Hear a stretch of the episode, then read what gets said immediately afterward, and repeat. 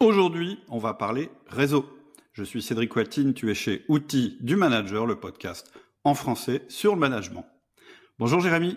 Bonjour Cédric, ben, merci de m'inviter dans ton podcast. Avec grand plaisir. Donc aujourd'hui, on est avec Jérémy Van Obdenbosch et sa spécialité, en tout cas ce dont il va nous parler, parce qu'il a peut-être d'autres spécialités, on va voir, c'est justement euh, la constitution d'un réseau. Et moi, j'aime bien commencer par connaître, essayer de savoir ce que c'est que ton grand message dans ta vie. C'est-à-dire, c'est quoi ton truc, c'est de qu'est-ce qui te passionne et, c'est quoi le truc dont tu parles tout le temps quand tu rencontres des gens? Juste, là, je suis en plein dedans, je suis en plein dedans, je suis complètement aligné sur cette mission. Alors, j'ai un peu une mission déjà, c'est par rapport à une injustice. Euh, c'est que je vois beaucoup de gens qui sont euh, talentueux, qui ont plein de projets, plein d'idées géniales, plein de potentiel, et malheureusement, ils sont cassés par leur entourage. Donc, hmm. ça veut dire que leur entourage, ce qu'on va leur dire, ça peut euh, les éteindre. Euh, les, souvent, je vois des gens qui sont diminués, donc qui abandonnent tout, et c'est dommage parce qu'on passe euh, en francophonie à côté de beaucoup de potentiel et beaucoup de, de valeurs. Et, donc, je suis un peu, voilà, j'aime pas ces injustices de savoir qu'il y a des gens qui sont éteints à cause des autres alors qu'ils pourraient faire de belles choses. Et bah, la deuxième mission, c'est un peu lié à ça parce qu'on se rend compte que quand on est éteint, donc on est plus renfermé sur soi-même, qu'on est timide par rapport à des choses qui se sont passées dans notre passé, ça peut être à l'école, ça peut être dans la famille, l'entourage, bah, on n'ose plus trop parler aux gens, on n'ose plus aborder, on n'ose plus. Et donc, du coup, en fait, il y a plein de gens dans leur projet ou dans leur entreprise qui sont trop seuls. Et en fait, ils passent à côté de peut-être la chance de leur vie ou de la rencontre de leur vie. Et on sait, et ça, c'est mon message, c'est que le réseau, bah, c'est pour ça que je suis spécialiste là-dedans. C'est un des plus grands levées de réussite. En tout cas, moi, en... c'est pas le diplôme qui m'a fait le plus réussir et pourtant j'ai fait Polytechnique. C'est vraiment derrière euh, les relations, on dit souvent que la réussite, c'est un parcours d'adresse et quand on regarde les plus grandes réussites au monde, ils ont tous un, réseau. Donc c'est les deux missions euh, que, je porte et surtout le message, en fait, votre talent, c'est votre moteur et votre réseau, c'est l'accélérateur il faut les deux. Ok, génial. Je vais te dire un, truc, c'est vrai, j'ai jamais partagé. C'est que moi, justement, le, réseau, je me sens pas doué du tout là-dedans. Donc, euh, je vais être aussi intéressé que les auditeurs aujourd'hui à t'écouter parce que c'est vraiment un truc, je sais pas comment on fait. Et, voilà. Et, c'est d'ailleurs pas pour rien, je pense que sur les 500 euh, épisodes d'outils du manager, je crois qu'on n'en a pas parlé une seule fois. Donc euh, c'est incroyable. Alors que c'est un sujet qui est important. Quand on en a un peu discuté avant, je me suis dit mais ouais, pourquoi j'ai pas eu l'idée de parler de ce truc-là avant? Ah mais moi ça m'a joué des tours tout au début hein, quand je suis rentré dans le monde professionnel, dans mon business, ça m'a beaucoup bloqué de, de connaître personne. Génial. Et est-ce qu'il y a une raison particulière pour, pour laquelle on a compris, tu, tu es révolté par, par l'injustice que ça peut représenter que, que, certaines personnes aient du potentiel et qu'elles n'arrivent pas à l'exprimer parce que euh, justement elles n'ont pas cette capacité à lier des liens, à rencontrer les bonnes personnes, etc. Mais toi personnellement, il y a quelque chose dans ton histoire qui t'a amené à ça ou c'est simplement en observant les autres? Bah oui, j'ai eu plusieurs histoires. D'abord. Euh, euh, à l'école, moi je suis de Belgique, de, de, Bruxelles, et en Belgique il faut parler le français et le néerlandais. Et donc, quand j'étais plus jeune, j'avais un appareil dentaire. C'était les appareils où il y avait un palais. Mhm. Et donc, c'est difficile de parler. Et je suis un cours de néerlandais, j'arrive pas à dire un mot. Et le prof me met euh, devant euh, toute la classe et il me demande de le répéter une fois, j'y arrive pas. Et il me demande une deuxième fois et j'y arrive toujours pas. Une troisième fois, une quatrième fois, une cinquième fois, une dixième fois, et je commence à voir toute la classe qui est en train de rigoler, de se moquer de moi. Donc en fait, j'étais en train de vivre une humiliation totale, mais ça a été jusqu'à 20 fois. Et donc ça, ça a été un premier, un premier élément. C'est comme ça que des gens deviennent timides et se renferment sur eux-mêmes. Parce qu'après, mm. quand on vit ça, bah, on n'a plus trop envie d'aller interagir avec des gens. Et donc ça, c'est déjà une chose qui fait que euh, ça m'a un peu bloqué. Euh, déjà, j'étais introverti un peu de base, mais ça, c'est des choses où on se referme encore plus sur soi-même. Et à cause de ça, en fait, le, deuxième euh, événement, et je pense qu'il y en a beaucoup qui ont dû vivre ça dans, leur entreprise. Donc moi, j'ai commencé dans le consulting, dans une euh, un cabinet international, une Big Five, et, en fait, intrinsèquement, j'avais des très très bonnes évaluations. Donc j'étais, j'avais une très très bonne performance. Et qu'est-ce qui se passe, c'est que pour avoir la promotion, on est comparé. Donc tous les consultants étaient comparés, chaque consultant était sur un projet chez un client, et après on était comparé. Et comment on est comparé? Ben, on est dans des réunions. Mmh. Et qu'est-ce qui se passe, c'est que dans des réunions, il y a des gens. Et moi, j'avais la meilleure évaluation, donc j'étais au-dessus de la pile, mais qu'est-ce qui se passe? C'est que, en fait, comme j'étais timide, personne ne me connaissait. Personne ne me connaissait pour deux, deux aspects. C'est que dans la boîte, bah, je réseautais pas, j'étais le profil à être tout le temps derrière mon ordinateur. Et deuxièmement, je venais de changer de département. Donc les deux effets font qu'on me connaissait pas. Et donc, dans cette réunion, Jérémy qui en connaît, personne ne me connaissait, et donc mon dossier passait en dessous, en dessous, en dessous. Et du coup, en, du coup, en fait, euh, je me suis retrouvé, je pense, avant dernier, alors que normalement j'aurais dû être premier ou deuxième, euh, et on était plus ou moins une quarantaine. Et donc là, je me suis dit, waouh, en fait, finalement, les relations sont autant importantes que mm. finalement notre performance et euh, nos connaissances et nos compétences. Mm. Et, c'est là qu'il y a une phrase dans le business que tout le monde devrait connaître, c'est que la réussite, c'est pas uniquement ce que tu connais, donc les connaissances, mais c'est aussi ce que tu connais, euh, ce, qui tu connais et qui te connaît. Et donc, en fait, le qui te connaît, bah, personne ne me connaissait. Et donc, mm. j'ai, là, je me suis dit, ah oui, il va falloir... Euh, euh, changer ça. Moi, je suis un ambitieux, j'ai envie d'avancer dans la vie, j'ai pas envie d'être calé à des promotions et des choses comme ça. Et c'est comme ça que je me suis dit, waouh, c'est tellement important d'être connu dans sa boîte pour euh, passer les échelons et même dans l'entrepreneuriat, même dans tout secteur, soit le freelancing, l'immobilier. Je me suis dit, waouh, c'est ultra important. Et en réfléchissant, bah, je me suis dit, mais quand on regarde les grandes réussites comme modélise, bah, je me dis, mais c'est vrai, tous ces gens-là ont réussi à se développer un réseau, il faut que je sache le faire. Et ça, c'est mmh. ça qui a été le déclic. Ok, ouais, donc tu avais quand même cette ambition, tu avais cette espèce de, de, drive qui te poussait. Et, et justement, c'est quoi ton parcours? Peut-être c'est intéressant que tu nous retraces un petit peu euh, tout ce qui s'est passé avant que tu arrives euh, à aujourd'hui. Donc moi j'ai euh, donc j'ai fait Polytechnique, puis directement je suis rentré dans un cabinet bah, de consulting et là je suis resté cinq années. Et là on est dans les outils du manager, c'est un podcast sur management. C'est finalement le management qui a fait que j'ai quitté. Donc à 27 ans j'ai quitté et j'ai créé mon propre cabinet de consulting. Et là, je signe le contrat de ma vie à 27 ans. C'est un, voilà, c'est un contrat qui m'a valu derrière plus d'un million d'euros. Et, et euh, j'ai, j'ai conseillé, du coup, en fait, non seulement j'ai, j'ai eu un contrat avec l'une des plus grandes banques du, du CAC 40, mais vraiment, voilà, c'est mondial. Hein, et surtout, je conseillais, le, je faisais des analyses pour le CIO et le comité exécutif de la boîte. Je me retrouve un peu propulsé comme ça dans les hautes sphères alors que j'avais 27 ans. Et puis, pareil, j'ai fait 10 ans là-dessus. En parallèle, bon, j'étais en train de développer aussi mon réseau. Et puis, j'ai tout lâché. Tout lâché. Les gens n'ont pas trop compris. De nouveau, l'entourage, on me déconseillait. Il m'a dit, mais euh, tu as fait tes études, tu as fait ta, une carrière, tu es dans les hautes sphères, tu gagnes énormément d'argent. À ce moment-là, je pense que j'étais dans le 1% dans mon pays qui gagnait le plus d'argent. Et j'ai tout lâché. Et là, les gens comprenaient pas parce que en fait, j'avais, euh, il y a un peu le sens de la vie, c'est aussi la pyramide de Maslow, se sentir utile. Et je me sentais, il manquait quelque chose. Et donc j'ai tout lâché. Je suis parti vivre au bout du monde en Australie. Ah et c'est là que j'ai eu un déclic en fait euh, en Australie pour avoir le visa, parce que j'avais déjà, euh, je pense, 37 ans plus ou moins. Euh, je devais passer par une école de langue. Et ce qui s'est passé dans cette école de langue, c'est que je me retrouve donc du jour au lendemain de conseiller un comité exécutif sur des enjeux à plusieurs milliards, à être dans une dans une école avec des étudiants de 20, 25 ans. C'était plutôt 20 ans. Et donc je me retrouve dans cette classe-là, et là je me retrouve avec des gamins de 20 ans mais qui étaient comme moi quand j'avais 20 ans. Ça veut dire qu'ils n'osaient pas parler, qui étaient euh, passifs parce que ils étaient pas, ils n'avaient pas confiance en eux et euh, ils étaient ils étaient pas à l'aise dans voilà de, de, parler dans une autre langue. Et donc moi je me dis mais chaque fois où je vais quelque part, je suis le style s'il y a un dîner aujourd'hui où tout le monde s'ennuie, j'arrive cinq minutes après c'est l'ambiance euh, entre tout le monde.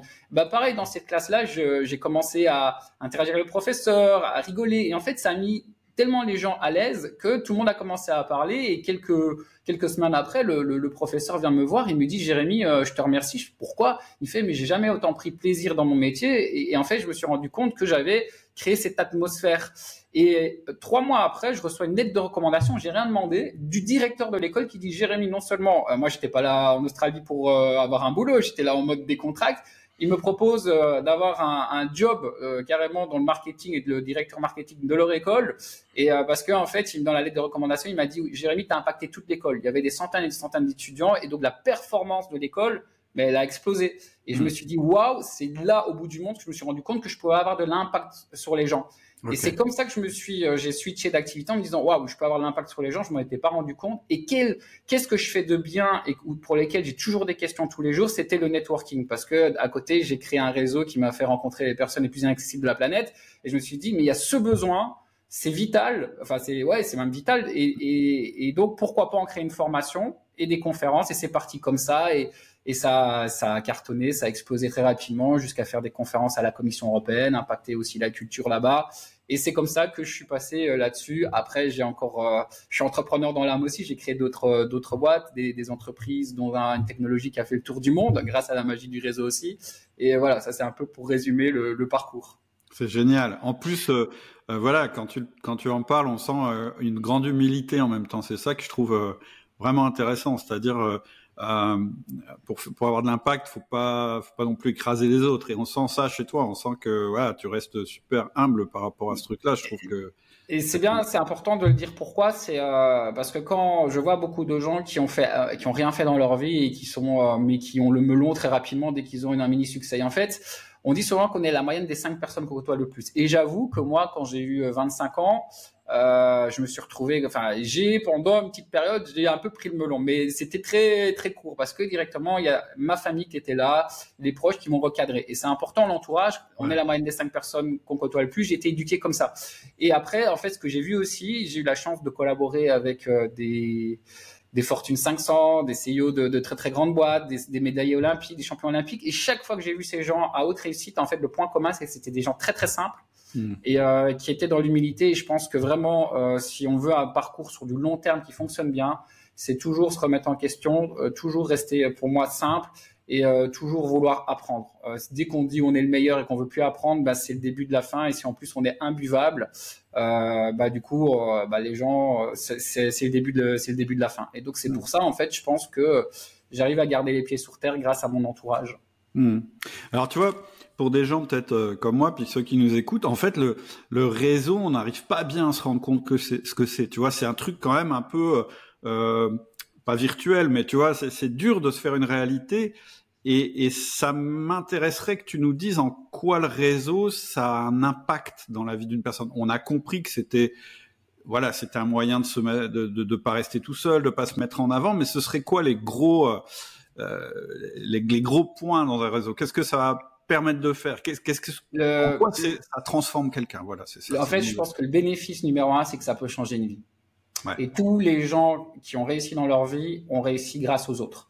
Euh, je vais prendre des exemples. Bah, moi, déjà mon propre cas. Si je connaissais une personne dans cette réunion et qui euh, m'aimait bien, bah, j'étais numéro un et j'avais euh, ma promotion et euh, je passe, j'augmentais mon salaire, donc déjà financièrement, socialement, j'évoluais plus vite, donc il y a rien que ça. Mais après, dans l'entrepreneuriat aussi, on prend, je prends le cas d'un écrivain, un écrivain, bah, il y a plein d'écrivains dans le monde, ils ont leur bouquin, mais c'est bien d'être avec leur bouquin. Leur bouquin est peut-être le meilleur bouquin au monde, mais si on connaît personne, comment le bouquin va être connu à travers la planète? Et ça, c'est le réseau. C'est trouver des gens qui sont complémentaires à nous, sur les mêmes valeurs aussi, qui ont les mêmes valeurs, très important. Peut-être qu'on on développera ça. Et en mhm. fait, c'est des personnes tremplins. C'est des gens qui vont accélérer notre réussite. Donc, un, je prends un écrivain. Il y a des écrivains qui ont des super bons bouquins, mais ça va rester toute la vie sur leurs étagères. Et puis, il y a des gens qui vont trouver la personne, un éditeur, voilà. Et l'éditeur fait confiance et bah, comme J.K. Rowling, et le bouquin est diffusé dans le monde, et euh, J.K. Rowling termine avec une fortune à un milliard. Et c'est pareil dans tout. Quelqu'un qui se lance dans un projet, donc là j'ai parlé dans le corporate, par exemple, dans une carrière, mais quelqu'un qui lance un projet, peut-être qu'il a besoin de financement. Bah, il va trouver, là c'est trouver les personnes qui vont lui faire confiance et qui vont avoir un financement. Je prends un exemple, c'est quelqu'un que j'aime beaucoup, c'est euh, Ty Chris avec sa boîte On-Off. Euh, les banques n'ont pas voulu lui prêter de l'argent parce qu'il a jamais été à l'école et euh, il, venait du sport. C'est quelqu'un un champion dans le sport, donc il n'a jamais vraiment eu d'expérience dans l'entrepreneuriat. Son projet était génial, euh, mais vraiment ambitieux. Bah, c'est en activant son réseau du sport, les sponsors et tout ça, qu'il a réussi à avoir, je pense, plusieurs millions. donc c'est vraiment ses amis, son réseau. en activant son réseau, il a eu ça qui lui a permis après de trouver des talents et de développer son entreprise. Aujourd'hui, avoir une entreprise qui est en train d'exploser en, francophonie. Donc c'est ça le réseau. C'est on a un rêve, on a un objectif, c'est trouver les bonnes personnes qui vont nous aider à l'atteindre. Euh, Cristiano Ronaldo dans le sport. Alors je donne un dernier exemple. S'il n'avait pas rencontré un agent, un comment dire, un, un entraîneur bah, tout ça n'aurait pas été possible. Et je pense que c'est encore Mbappé qui l'a dit dans un dernier interview. Il a dit, mais, ou je sais plus qui, mais sans les autres, on serait rien. C'était Cristiano Ronaldo quand il a gagné la Coupe d'Europe aussi euh, avec le Portugal. Il a dit, sans vous, sans vous, je serais rien. Et il y a eu euh, sur YouTube, je crois qu'on peut retrouver son discours. Ça, ça a marqué les gens. Et là, on se dit, ah ouais, c'est tellement important. Euh, on peut pas réussir seul, c'est impossible. Hum, hum. Et toi, dans ta carrière, euh, parce que tu disais que tu étais un peu timide au départ, pourtant tu as une forte accélération quand tu as travaillé pour cette grande banque dont tu parlais. ça a été quoi en fait le truc qui t'a propulsé? Il y a eu un déclic, il s'est passé quelque chose, ou bien ou t'as rencontré peut-être la bonne personne. En fait, on est curieux de savoir comment ça se passe en vrai en fait. Bah, je me je me suis transformé en fait. J'ai vécu vraiment une transformation. Euh, bah, il fallait déjà que je sois plus timide. Il fallait que je dépasse ça. Alors il faut savoir la timidité, c'est pas une maladie. Il y a des gens ils disent ouais je suis timide, c'est comme ça à vie, ils le prennent négativement. Déjà les timides, il faut savoir les timides, c'est des gens en général qui ont une plus grande sensibilité, une hypersensibilité. Ça veut dire qu'ils ont des très très grandes qualités. Après il faut juste savoir apprivoiser sa, timidité et quand on arrive à l'apprivoiser, mais ces gens-là sont les meilleurs réseauteurs au monde parce qu'ils ont des facultés, des facilités que les autres n'ont pas. Donc c'est ça qui est, paradoxal et donc bah, je me suis dit il va falloir dépasser la timidité. Et comment je me suis pris? Bah, Je me suis dit, mais comment Jérémy, euh, t'as appris à rouler à vélo? Bah, Quand on roule à vélo, on apprend à rouler à vélo la première fois, on est petit, on tombe, ça fait mal, euh, très très mal, on peut même saigner, mais on va quand même recommencer. Et la deuxième fois, on retombe, ça fait un petit peu moins mal, on saigne plus, ça fait encore mal, mais un petit peu moins mal. Et puis on répète, on répète, et ça te fait de moins en moins mal jusqu'à y arriver. Et quand on y arrive, c'est quelque chose qui est venu normal. Bah, j'ai fait ça avec la timidité. J'ai commencé à sourire aux gens. Avant, je n'osais pas sourire. Je me suis dit, on va commencer déjà à sourire aux gens, puis serrer des poignées de main, puis commencer à dire bonjour. Et comme ça, petit à petit, petit à petit, euh, c'est pour ça que le magazine Forbes m'appelle l'entrepreneur aux 5000 rejets. Je me suis confronté au rejet, au rejet. Aujourd'hui, bah, le, le rejet, c'est quelque chose, j'en ris. Ça veut dire que si aujourd'hui quelqu'un me rejette, ça me fait plus rien tellement que j'ai pratiqué ça. Et c'est pareil, la timidité, en y allant étape par étape. Et ça va, c'est un cheminement qui est en continu. Aujourd'hui, moi, je vais, euh, la timidité s'est transformée en audace. J'étais capable déjà d'aller voir un premier ministre. Et au moment où on allait prendre une photo ensemble, j'ai dit, j'ai donné un ordre en disant, on va aller changer de place parce que la luminosité est pas bonne. Je me dis, il va me dire, mais tu crois que j'ai eu le temps d'aller changer de place? Et il l'a fait. Je me dis, ah ouais, quand même. Et là, on devient, on passe de la timidité à quelqu'un qui a une confiance en soi. Mm. Et, euh, et c'est important, la confiance en soi pour que les gens aient confiance en vous. Et c'est comme ça que ça s'est fait. Mm. Comme le vélo. Comment apprendre à rouler à vélo. Ouais, en fait, on se demande pourquoi on a cette douleur, en fait. Pourquoi finalement, euh, bah ouais, t'es rejeté une fois, mais c'est pas grave. Mais, mais, mais ça nous touche hein, quand on est sensible et que et, ouais ouais c'est ça c'est la peur du rejet peut-être. C'est la peur d'être exclu en fait peut-être. Et il faut prendre beaucoup de, de, recul par rapport à ça euh, parce qu'au début j'ai été rejeté. Alors euh, je me dis mais pourquoi je suis rejeté? Je suis quand même quelqu'un qui, qui a fait des bonnes études qui est pas bête enfin qui et en fait je me suis rendu compte on revient sur la phrase je vais la répéter une deuxième fois qui est tellement important la réussite c'est pas ce que tu connais mais qui tu connais et qui te connaît. Et en fait quand on est rejeté on peut être très très bon mais comme on nous connaît pas ouais bah, et donc, du coup, il y a beaucoup de gens qui vont le prendre personnellement. Et c'est horrible parce que quand on le prend personnellement, ça fait mal. Et il faut essayer de se, de, se détacher de ce côté personnel et de se dire en fait que ça fait partie du jeu. Les plus grandes réussites, de nouveau, ont eu énormément de rejets avant d'y arriver. Je reprends euh, Ty Chris. Euh, mm. Dans un de mes propres podcasts à la radio, j'ai une émission radio, il l'a dit, moi j'étais dans, dans des repas. Quand je parlais de mon projet euh, d'entrepreneur, tout le monde euh, rigolait mais mm. aujourd'hui, il y est arrivé. Et en mm. fait, euh, c'est ça le truc, c'est qu'il faut prendre ça vraiment euh, de manière pas personnelle. Et parfois, quand vous répond pas à un email, c'est pas que votre projet est mauvais, c'est peut-être que la personne, elle était prête à répondre, mais puis elle a reçu un coup de téléphone, elle est partie gérer un autre problème, et puis elle a oublié. Donc, il faut toujours relancer. J'ai un autre mentor euh, qui disait toujours insister, c'est exister. C'est tellement vrai. Et dans le rejet, il faut il faut insister tant qu'on n'a pas vraiment un un, un, vrai nom catégorique et s'il n'y a pas de réponse, c'est pas c'est pas un nom. Et, et donc voilà, j'ai tellement pratiqué, euh, j'ai une histoire où j'ai eu bah, 5000 rejets et ça, ça m'a permis mais d'apprendre tellement. Et, et ce que c'est aussi un message que je veux faire passer aux gens, si vous faites rejeter, ne le prenez pas personnellement, c'est peut-être parce qu'on vous connaît pas assez. On prend Leonardo DiCaprio, il se faisait rejeter dans ses premiers castings, mais le jour où on lui a donné, et ça c'est de nouveau le réseau, un réalisateur lui a donné la chance de sa vie et qu'il a fait au Titanic, après, c'est devenu euh, un acteur euh, reconnu et connu. Et donc, du coup, c'est maintenant les gens qui, il n'a plus jamais de rejet. Tout le monde veut travailler avec lui. Pourtant, c'est la même personne. Mais on est passé de beaucoup de gens le connaissent à avant, je suis un inconnu. Et ça, c'est aussi, euh, il faut travailler sur ça, passer de quelqu'un qui est inconnu dans son domaine à une autorité perçue. Et dans le management, c'est pareil. Dans, ta boîte, si t'es pas connu, bah, ça va être difficile. Par contre, si tu réseautes dans ta boîte et que tu es connu de tout le monde, euh, bah, tu risqueras peut-être de terminer CIO. C'est, je pense, ce qui s'est passé avec euh, le CIO de Apple, hein, Tim Cook. Bah, mhm. Quand Steve Jobs est décédé, il fallait trouver quelqu'un. Bon, on va prendre quelqu'un qu'on connaît dans la boîte, quelqu'un mhm. euh, qu'on va connaître, et pas quelqu'un qui est resté toute la journée derrière son PC et qu'on connaît pas, mais qui est peut-être meilleur. Et c'est mhm. comme ça que ça se passe. Ouais, ouais, dans ce que tu dis, il y a deux choses, moi, qui me font tilt. Le premier truc, c'est, il faut pas s'arrêter, je pense, à se dire, ouais, c'est injuste. En fait, oui, le monde est injuste Moi, je le dis souvent, le monde est, pas juste. Le monde, il t'a pas attendu, donc euh, tu peux trouver les choses injustes. Si tu fais rien, ben, tu auras toujours l'impression que c'est injuste. Et t'as dit un autre truc, c'est le mec qui répond pas à ton mail, ben, c'est pas tellement qu'il t'aime pas, ou c'est pas par rapport à toi, c'est par rapport à lui. C'est que lui, il a autre chose à faire à ce moment-là. Ça n'a rien à voir avec ta valeur, quoi. Hein. il y a tellement de raisons euh, pour lesquelles on ne répond pas à un email, mais c'est pour ça il y a des gens qui relancent pas. Et souvent, euh, je, discutais avec Frédéric Mazzella, il me dit, il me dit, euh, c'est vrai, moi je suis tellement sollicité par mail que finalement j'ai commencé à répondre quand je vois un petit 5 euh, derrière le mail, parce que ça veut dire que quelqu'un insiste et c'est peut-être du coup important. Donc on va ouvrir en disant où c'est peut-être important. Et, mm. et c'est pour ça que parfois aussi, je, les, les, plus grands vont, euh, quand quelqu'un va les solliciter, ils vont voir si la personne en veut vraiment. Et donc, euh, ils vont faire exprès limite de pas répondre en disant, on va voir si la personne va me relancer pour voir si elle tient vraiment à, me contacter et s'il a vraiment un projet qui derrière, elle, elle en veut. Et donc, c'est important de, de, savoir ça aussi. Donc, euh, ouais. Ah ouais, je suis d'accord avec toi. Euh, est-ce que, euh, est-ce que on peut peut-être passer à l'intérêt pour un manager d'avoir un réseau? Tu en as déjà parlé, mais, mais est-ce qu'il y a des autres choses à savoir? Moi, ça m'intéresse de savoir tu nous as parlé d'un rejet au niveau management, on en parlera après. Mais là encore, toujours sur le réseau, qu'est-ce que tu as envie de dire sur le réseau à un manager?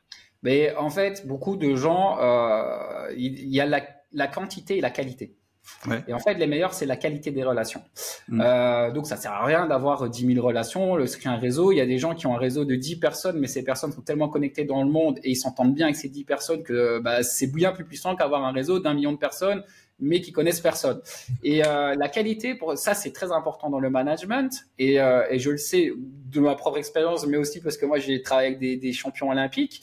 Euh, et on le voit aussi avec euh, bah, Didier Deschamps, par exemple, dans le football. C'est la qualité et le prime. Ça veut dire que, par exemple, on prend euh, je prendre l'exemple de Karim Benzema. Karim Benzema, c'est un des meilleurs joueurs de football, un des meilleurs attaquants d'équipe de France, et pourtant, il n'est pas sélectionné pour les Coupes du Monde et Championnats d'Europe. Pourquoi? Parce qu'il a une mauvaise qualité avec les autres joueurs et l'entraîneur.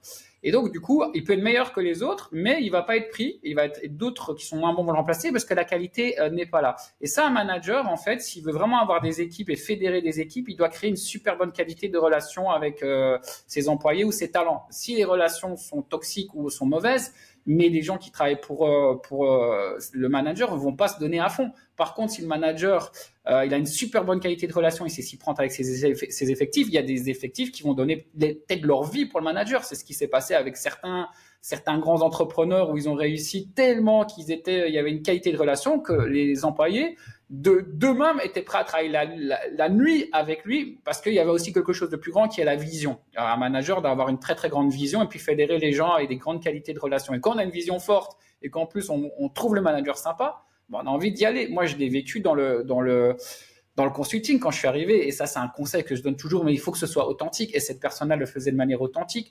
Consultant, moi je suis mis chez des clients, donc je suis pas souvent dans, dans, dans les bureaux de la boîte de consulting. Il y a un moment, six mois après, donc j'étais nouveau, hein, j'étais, c'était mes six premiers mois, je retourne dans les bureaux, et là, une, je croise une partenaire, donc quelqu'un très important dans la boîte, qui me dit ah, bonjour Jérémy, euh, est-ce que tout se passe bien? Je me dis mais comment elle connaît mon prénom? Il y, a, il y a des milliers d'employés dans cette boîte et moi ça m'a touché. Je me dis waouh, cette personne elle me connaît, ça m'a valorisé bah, je préfère travailler à fond pour cette personne-là que quelqu'un qui, euh, qui a une mauvaise qualité des relations, qui va me snobber ou qui va me dire c'est quoi ce petit analyste qui vient de démarrer et qui me snob, bah, lui, j'ai pas envie de travailler pour lui. Et donc, ça, c'est vraiment euh, les, les, managers, il faut savoir fédérer et il faut savoir s'adapter aux gens et euh, savoir créer des bonnes qualités de relations et que les gens en fait soient à, leur aise dans une équipe. Et quand tout le monde est à son aise, c'est ce qui s'est passé en fait dans, l'école euh, en Australie que j'expliquais. À ce moment-là, quand les gens se sentent bien dans une équipe, parce que le management fait en sorte qu'ils sentent bien, mais ils vont beaucoup plus s'exprimer, beaucoup plus communiquer, il va y avoir beaucoup plus de synergie, et ben la productivité elle augmente. Et c'est tout le temps ce qui s'est passé quand moi j'avais des équipes. Tout le monde, en fait, chaque fois que je quittais une mission, les gens pleuraient. Et après, on me disait, mais la productivité a diminué. Ah hmm. ouais, mais euh, donc ça c'est euh, le conseil de networking. Il n'y a pas que je dirais aux, managers dans une boîte, c'est s'il vous plaît, prenez du temps avec vos équipes, ne soyez pas genre aussi avec la porte fermée euh, dans votre tour d'ivoire soyez accessible et surtout créer une qualité des relations, une qualité de confiance. Ça, dans les Jeux Olympiques, moi, je, aujourd'hui, j'accompagne un champion olympique dans le hockey et ils sont champions olympiques. Pourquoi? Parce qu'en fait, le manager a donné beaucoup de confiance à chacun. Donc, chacun avait ses périmètres et son rôle euh, dans la dans l'équipe. Et en fait, la confiance fait que les gens se donnaient à fond. Si moi, on me donne pas confiance, on n'a pas confiance en moi, j'ai pas envie de me donner à fond. Si on me donne beaucoup de confiance, je vais devenir ultra performant. Hmm. Je suis d'accord avec toi sur la qualité aussi. C'est que euh, tu vois, un réflexe qu'on peut avoir, hein, moi, tu vois, j'essaye d'être productif dans ma vie, etc. Je dis, ouais, le réseau, ça prend du temps, euh, du coup, après, il y a plein de gens, il faut s'en occuper, etc. Et en fait, c'est assez curieux que je me dise ça parce que quand je suis dans l'entreprise et que je suis au niveau management, je le dis souvent, je dis, c'est pas tant la quantité de temps que tu passes avec la personne, c'est la qualité du temps que tu passes avec la personne. Si régulièrement tu as une bonne communication de qualité avec elle, t'as pas besoin que ça dure des heures. Au contraire, à, la limite, si tu, si tu restes trop longtemps, bah, tu, tu, tu vas aller trop loin, tu, tu vas ennuyer la personne, etc. Et, et ouais, c'est, c'est, je, je suis d'accord sur la qualité. Et aussi peut-être, plutôt que d'avoir un réseau avec euh, 100 000 personnes, il vaut mieux peut-être avoir un réseau avec moins de personnes, mais des personnes qui sont, elles, de qualité par rapport à toi, qui partagent des choses avec toi. Tout à l'heure, tu parlais de valeur. Et, effectivement, avoir 100 000 personnes dans ton réseau, mais si on n'est pas OK sur les valeurs, etc., je suis pas sûr que ce soit super utile, quoi. Ouais, mais c'est comme c'est et ça c'est important au niveau d'une recrutement du recrutement d'une boîte euh, parce que si maintenant on prend quelqu'un qui rentre dans une boîte un talent et les valeurs sont complètement différentes que les valeurs de la boîte, ça va pas matcher, ça va pas matcher et ça va créer des problèmes. Et c'est pareil dans l'entrepreneuriat quand quelqu'un euh, c'est pour ça qu'il y a beaucoup de faillites, c'est que quand il y a deux personnes qui s'associent ensemble et les valeurs profondes sont différentes, sur le long terme ça fonctionnera pas, ça termine en procès et en faillite. Donc il faut travailler avec des gens complètement différents, c'est très important complètement complémentaires et différentes, mais il faut avoir les mêmes valeurs profondes. C'est comme euh, finalement dans un couple. Hein. Dans un couple, on va pas se marier avec quelqu'un qui a des qui a des complètement des valeurs complètement différentes. Sinon, on sait qu'à un moment ça va euh, péter dans tous les sens. Bah mm. ça c'est euh, pareil, c'est les, les, valeurs. Alors ça veut dire des gens complètement différents, des profils différents. Et c'est pour ça que dans des boîtes il y a des départements avec des couleurs. Hein. Chaque personne a une couleur, on va dire, de prédisposition. Et mais il faut que les y ait, y ait les mêmes valeurs. Et, euh, et, donc, il faut avoir un réseau de gens de qualité. Euh, moi, je, euh, je, vais, allez, je vais donner un petit truc euh, dont je parle pas beaucoup, mais à les réseauteurs, à les connecteurs. Et je conseille toujours d'avoir dans son réseau des connecteurs. Parce que mmh. les connecteurs, ce sont des gens qui sont connectés. Ça veut dire que si vous, vous avez mmh. quelqu'un avec qui vous avez les mêmes valeurs et c'est un connecteur et vous entendez bien avec, ce connecteur, il peut vous ouvrir 10 000 portes. Donc, je préfère avoir un réseau avec 10 connecteurs que des réseaux, un réseau avec des gens avec qui il n'y a pas du tout de valeur commune et en plus, ils connaissent personne. Et donc là, bah, ça prend pas de temps euh, de créer un euh, créer un réseau, ça prend pas beaucoup de temps. Il y a l'effet long terme où il faut planter des graines, mais après, la seule chose qu'il faut, c'est une intelligence euh, relationnelle mmh. que j'avais pas au début et ça s'apprend de nouveau. Moi, je forme des gens aujourd'hui qui au début quand ils osent pas regarder dans les yeux quelqu'un et maintenant ils se retrouvent à la télé à parler euh, de leur projet bah ça c'est important aussi parce que euh, tous les jours on peut rencontrer quelqu'un qui peut changer notre vie. Mais maintenant quand on rencontre quelqu'un qui peut changer notre vie, il faut savoir s'y prendre. Et ça, ça fait partie du réseautage. Comment on s'y prend Et ça, c'est l'intelligence relationnelle. J'ai vu mmh. des gens qui, qui, avaient un super bon potentiel, mais ils ont eu peur, ils ont bégayé, et donc le la connexion, le feeling n'est pas passé. Donc comme on dit, ils, ils ont pas su se mettre sur une même longueur d'onde. Il y a rien qui s'est passé. Si ça se passait, c'était le contrat de sa vie. Et ça, euh, gérer ces moments clés, c'est aussi l'intelligence relationnelle. Et ça, n'importe qui, il faut pas attendre dix ans. Ça, c'est euh, c'est dès demain. Si on on sait s'y prendre et on, fait, on fait une seule rencontre, ça peut de nouveau changer la vie. Il ne faut pas commencer à avoir une stratégie, à devoir aller dans des événements euh, tous les soirs. C'est pas comme ça. Euh, moi, je reviens de vacances. Dans l'avion, moi, je parle à mon voisin, ma voisine, pourquoi je suis à l'aise? Bah, il y a plein de gens, je regardais, ils étaient euh, sur leur tablette ou euh, ils dormaient avec leur, leur, leur oreiller là qu'on met. Euh, et en fait, je me dis c'est bête parce que peut-être que la personne à côté de toi, c'est quelqu'un en fait, tu lui parles parce que tu es à l'aise, tu as une intelligence relationnelle, bah peut-être que derrière ça peut déboucher. Et moi, j'ai vu des choses et, et, je l'ai vécu et d'autres personnes dans un Thalys, dans un avion, ils ressortent de l'avion, ils ont un contrat qui est signé et ça change la dimension de leur business. Hmm. Et donc, et ça, ça va très vite. Donc, il y a le court terme où il faut avoir l'intelligence relationnelle et du coup, à partir quand on l'a, et ça, ça prend, ça peut s'apprendre très très vite bah, n'importe quelle rencontre peut changer une vie. Et puis, il y a aussi planter des graines. Moi, il y a des gens que j'ai rencontrés il y a des choses qui se sont passées trois ans après. Euh, je prends l'exemple de, de Stromae. J'ai accompagné Stromae au World Music Awards. C'est parce que auparavant, deux ans auparavant, j'avais rencontré quelqu'un, on a gardé ce lien de qualité. Et puis elle a pensé à moi, elle a dit Jérémy, je sais que tu es belge, que tu connais Stromae, bah, chance pour moi, je connaissais le manager. Et ça s'est fait comme ça. Mais là, c'est des, des graines qui sont plantées. C'est pour ça qu'il y a le côté exponentiel où euh, quand on plante des graines, bah, sur le long terme, ça, ça fait son effet. Donc il y a du court mmh. terme, long terme, mais il faut pas. Les, gens disent oh, ça prend beaucoup de temps. Non, non, non, c'est juste un mode de vie et intelligence relationnelle à développer. Et un truc que tu as dit euh, qui m'a fait tilt là dans ce que tu viens de dire, il y a euh, il faut connaître des connecteurs. Et tu vois chez outils du manager, on utilise, on parle souvent de la méthode DISC, dominant, influent, stable, consciencieux, ou la méthode des couleurs rouge, jaune, vert, bleu. Et tu vois un truc qui m'avait pas fait tilt, même si t'es pas influent, donc jaune, parce que les connecteurs souvent c'est des jaunes. C'est le gars, euh, comme tu dis, il est dans l'avion, ouais, il parle au mec derrière, il parle au mec devant, euh, il connaît toutes les hôtesses, euh, voilà, etc., etc.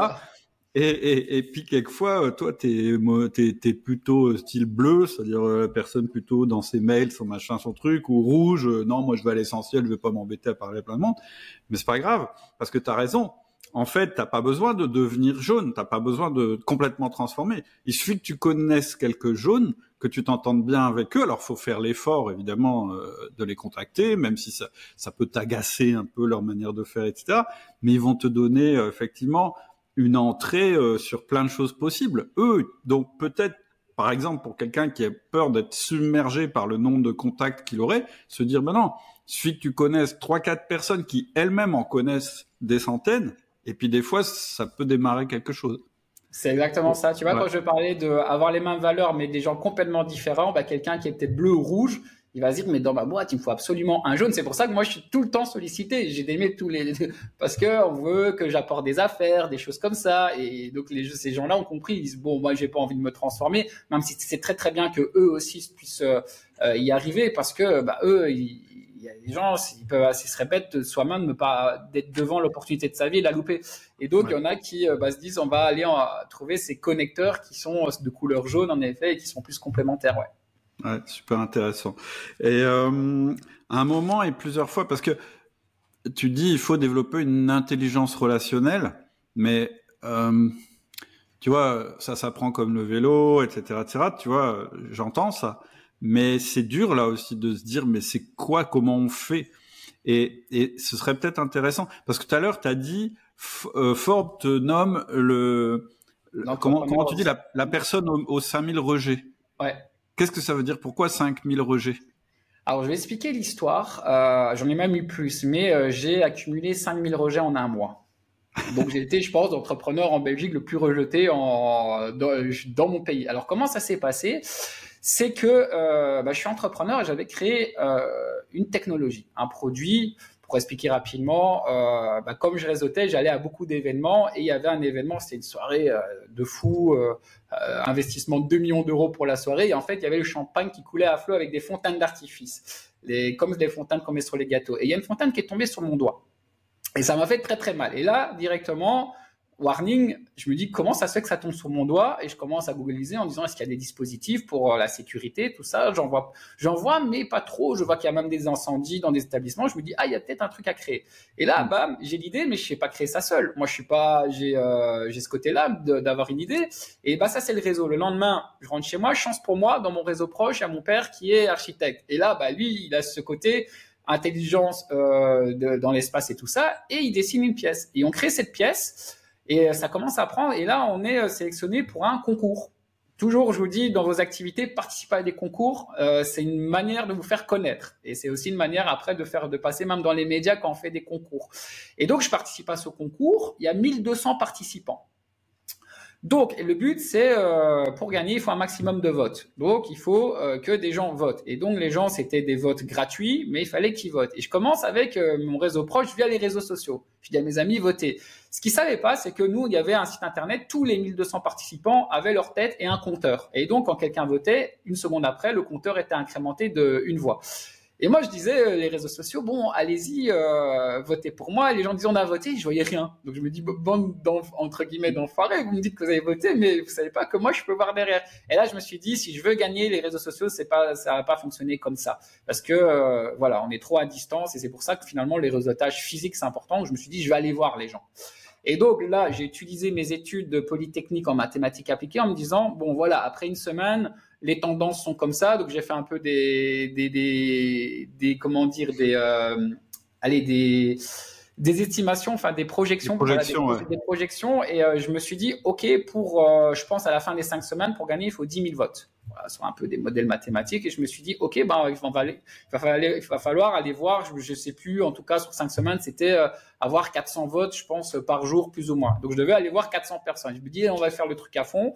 Et donc je me suis retrouvé euh, chaque soir. Donc j'étais encore dans le consulting. Donc je quittais à 18h 19h de 19h à 23h minuit. J'allais donc c'était au mois de mai juin donc il faisait beau. J'allais dans des endroits ciblés il y avait beaucoup de monde. Donc une place par exemple il y a plein de bars cafés où je sais qu'il y a du monde. Et j'allais voir comme ça 400 à 500 personnes par jour. Et j'ai eu à la fin, donc c'est très euh, psychologiquement, c'est un truc de fou, hein, parce que euh, au début j'étais à fond, après une semaine euh, j'en pouvais plus, mais mentalement je me suis dit vas-y fais l'expérience à fond, c'est une expérience de malade, il y a personne qui a jamais fait de ça de sa vie, et je l'ai fait. Et donc j'ai rencontré au total 15 000 personnes et j'ai eu 5 000 rejets. 5000 personnes qui m'ont snobé, qui m'ont dit va te faire foutre. Il y a même des gens qui ont voulu me frapper parce que c'était sponsorisé euh, le concours par une équipe de football. Donc quand moi j'allais avec le sponsor, euh, on voyait, hein, sur, euh, il savait. Et donc quand on avait une équipe concurrente, bah a dit va te faire foutre. J'ai failli être tapé, j'ai tout vécu. Et en fait j'ai eu 5000 rejets. Et j'ai appris beaucoup de choses sur le chemin. Je vais donner un exemple euh, que j'ai appris et beaucoup de gens se font rejeter pour ça. C'est que quand je voyais les autres qui avançaient dans leur compteur, euh, je, en fait, moi, ça me stressait. Parce que je me dis, oui, il faut absolument, quand on est stressé, donc quand j'allais voir les gens, j'étais stressé.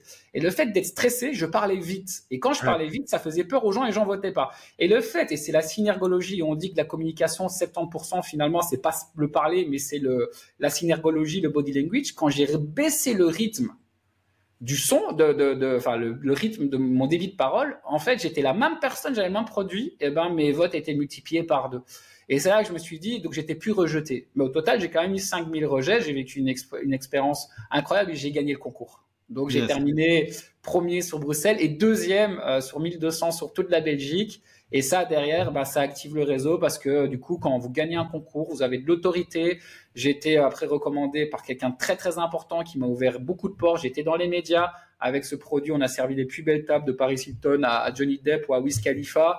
Euh, et donc, euh, c'est comme ça que ça fait le tour du monde. Et mais cette expérience de vivre 5000 rejets, bah, aujourd'hui, tu comprends que le rejet, je m'en fous. Si quelqu'un me rejette, je m'en fous. Et je sais que ça fait partie du jeu, mais surtout, j'ai appris plein de choses sur le, le chemin. c'est ça, tu as appris plein de trucs. Ouais. Ah ouais, mais ouais, et au début, il y a personne qui croit en toi.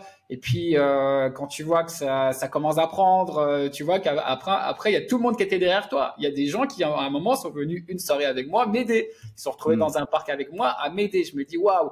Et ça, ah, derrière aussi, il faut avoir une vision forte. Hein. Pourquoi Parce que tenir cinq semaines en se disant, vous avez, il y a déjà la journée où on est déjà crevé et que le soir, on se dit, de, 20, de 18h à minuit, parfois jusqu'à 2h du matin, aller rencontrer 500 personnes et se dire qu'on va le faire pendant 5, 5 jours, il faut euh, mentalement, j'étais euh, j'étais mort, mais le dernier jour à minuit quand je l'ai fait, mais on est la personne la plus heureuse au monde. Dans le sport, on appelle ça le flow. Mais aujourd'hui, cette expérience, bah, rien que l'avoir vécu, et c'est ce que je dis aux gens, vivez des choses parce que derrière, après, bah, Forbes, ça l'a intéressé. J'ai eu un article sur Forbes et, et c'est ça qui fait qu'après, je termine sur des TEDx, des conférences TEDx parce que cette expérience m'a duré cinq semaines, mais elle va être valorisable à vie. Et j'ai dix mille histoires. Je vais même expliquer un autre truc que j'ai appris qui est important, c'est qu'à un moment, j'étais désespéré. Il y avait des gens qui avaient, des candidats qui avançaient plus vite. Je me suis retrouvé 23 heures dans un parc. Et comme je sortais de, enfin, j'étais dans le consulting, j'étais en costume cravate avec une montre. Et, et là, je, vois des jeunes, mais genre, euh, ils font un peu peur. Ils étaient en train de fumer, tout ça. Et j'ai été les voir. N'importe qui aurait baissé les yeux et euh, serait serait parti. Et quand ces jeunes, bah, si on voit, ils voient tous les jours des gens qui baissent des yeux, genre j'ai peur, en fait, c'est ça qui les rend agressifs. Et moi, en fait, quand j'ai été, j'ai dit j'ai besoin de votre aide.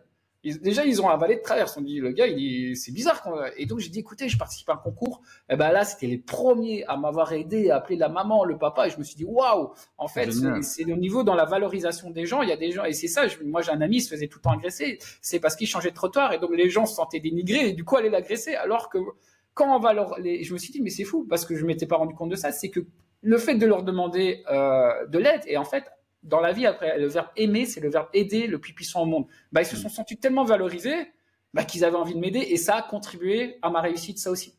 Et mm. donc ça ça a aussi été une belle expérience sur le chemin où je me suis dit ouais ne dénigrez pas les gens, valorisez-les. Vous allez voir que quand dans le management, si mm. quelqu'un vous valorise, souvent moi dans le management, euh, j'avais des managers, ils, ils, allaient toujours voir la petite bête alors que tout était bon.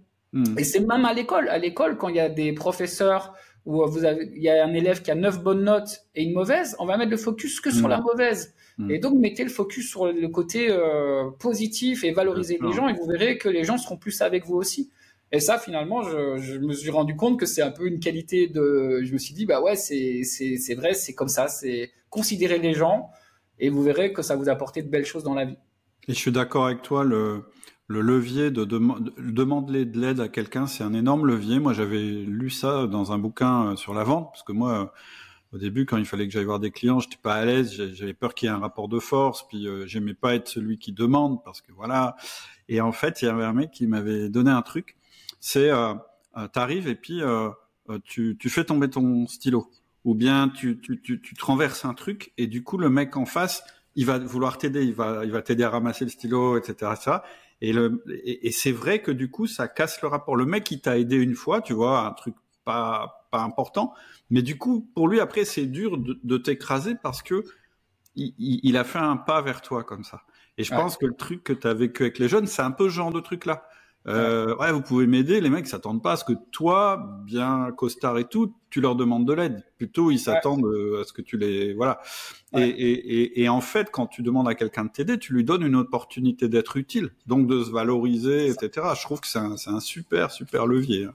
Ouais, et ça, je l'ai appris, et c'est ce que je dis. Vivez, testez les choses parce que vous apprenez tellement sur le chemin. La finalité, elle était top parce que j'ai gagné le concours, mais au final, et, j'ai même fait, euh, grâce, il y a des choses sur le chemin, c'est, c'est aussi, euh, c'est quand on crée en fait sa chance parce que sur le chemin, j'ai aussi rencontré le premier ministre. Et là, comme je suis bon réseauteur, à ce moment-là, j'ai réussi à le convaincre et euh, on a fait la une de la presse avec le Premier ministre.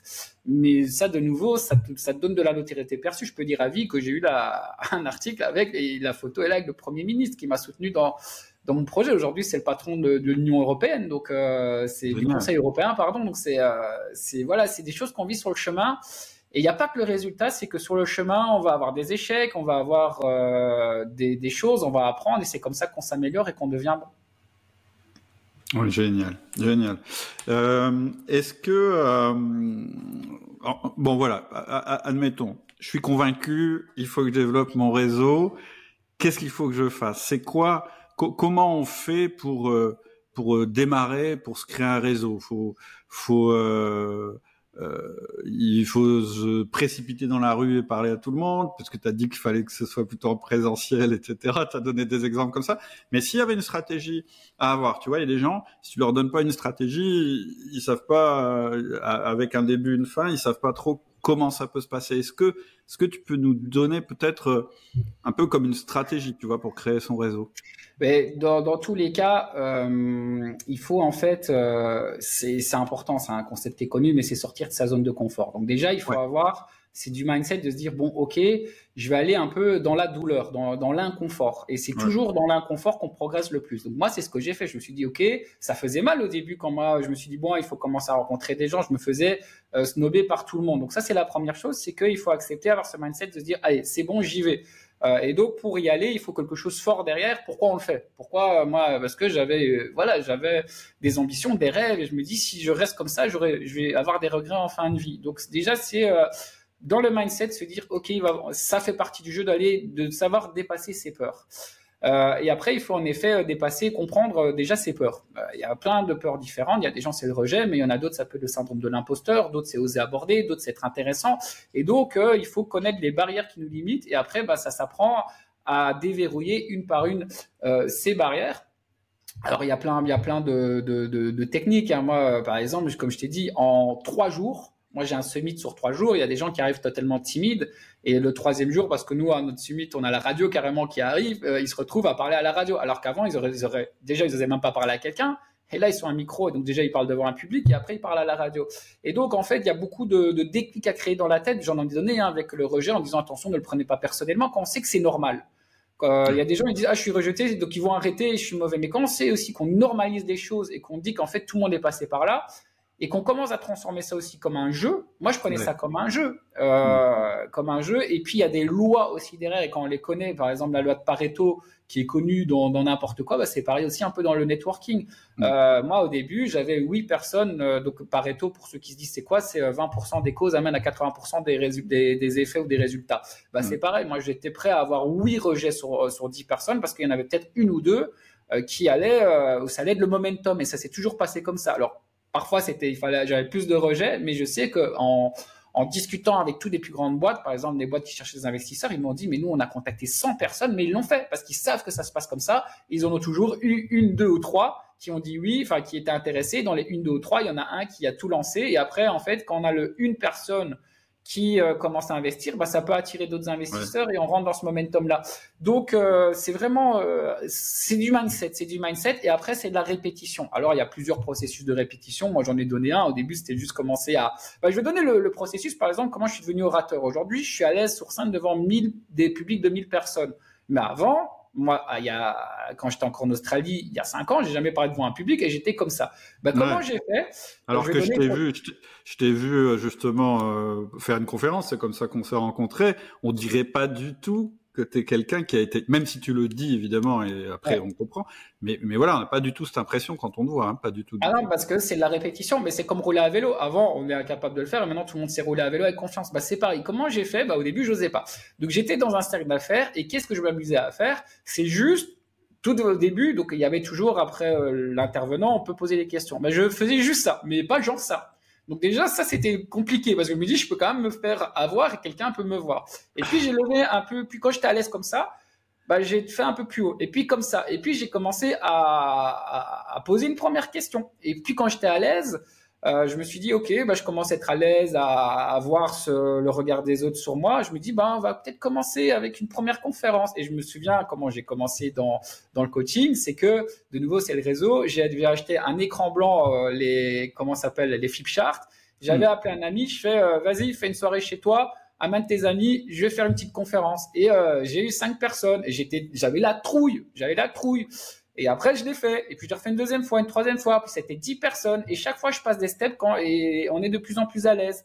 J'ai aussi, pour développer ça, ben, il y avait une, euh, une, euh, application qui s'appelle Clubhouse. Ça a été, euh, pendant une année, l'explosion, euh, cette, cette application a été valorisée 4 milliards, je pense. Et en fait, c'était, on donnait des conférences via cette application. Et j'ai fait pendant quatre mois tous les jours des conférences. Et c'est, comme ça qu'aujourd'hui, je suis à l'aise, je suis, euh, j'ai mon émission radio, j'ai fait des chroniques à la télé. C'est parce que j'étais, comme on dit, petit pas par petit pas. Et donc, c'est euh, comme dans tout, c'est euh, des méthodes à petit pas, petit pas. Alors, il y a, il y a plusieurs étapes qu'on peut faire. Là, j'ai donné l'exemple pour parler en public. Et donc, c'est ça. Et c'est comme ça qu'on va se transformer. Après, il y a aussi du tactique et du stratégique. Comment être intéressant. Alors là, je vais pas tout dévoiler. Mais, par exemple, j'ai accompagné des étudiants normalement, les étudiants, ils doivent donner un CV pour, euh, et pour avoir un job. Et souvent, les CV, bah, il y, a, y, a, zéro réponse. Souvent, les jobs, on dit que c'est par cooptation. Bah, moi, j'ai donné une méthode dans une université. Le soir, j'ai pris quelques étudiants avec moi qui ont été dans un cercle d'affaires. Euh, j'ai dit, bon, on va faire ça. Ils ont pris ça comme un jeu. Hein. J'ai vraiment, euh, c'est pour ça que je fais des summits comme ça. Les gens, ils se rendent plus dans, une, dans, dans un jeu, ils osent plus faire les choses. Et donc, ces étudiants ont pris ça comme un jeu et ils ont connecté dans ce cercle d'affaires avec euh, l'invité d'honneur qui était euh, un très grand patron d'entreprise, une boîte qui valorisait plusieurs milliards. Et euh, ils ont appris à être intéressants. Et ils ont appliqué le soir même, donc là c'est plus un hack de cerveau, ils y sont arrivés et ils ont parlé pendant une demi-heure avec le patron, donc c'est le CIO, et à la fin il leur a dit si vous voulez un job c'est bon. Euh, parce qu'ils ont réussi, à connecter et se donner et, être intéressant. Et puis je lui ai demandé au CEO, mais pourquoi vous êtes resté 30 minutes avec eux? Je savais la réponse. Il m'a dit, euh, vous savez, euh, tous les autres gens qui sont dans le cercle d'affaires, c'est des opportunistes. Ils vont venir me proposer leurs produits financiers, IT, tout ça, en mode business. Et, euh, et les étudiants ont fait autre chose. Et, et, donc, c'est ça aussi qui est important, c'est que il a senti que c'était pas des opportunistes et ça a créé une meilleure connexion. Alors après, il y a des hacks de cerveau qui ont fait que ça a bien connecté. Et là, on voit en fait que il y a quand même du un peu du donc il y a vraiment du transformationnel mindset et puis il y a un peu du stratégie tactique. Hmm. Euh, voilà, comment créer une bonne connexion avec des gens. Euh, parfois, vous allez tomber sur quelqu'un qui est super sollicité et vous avez deux minutes.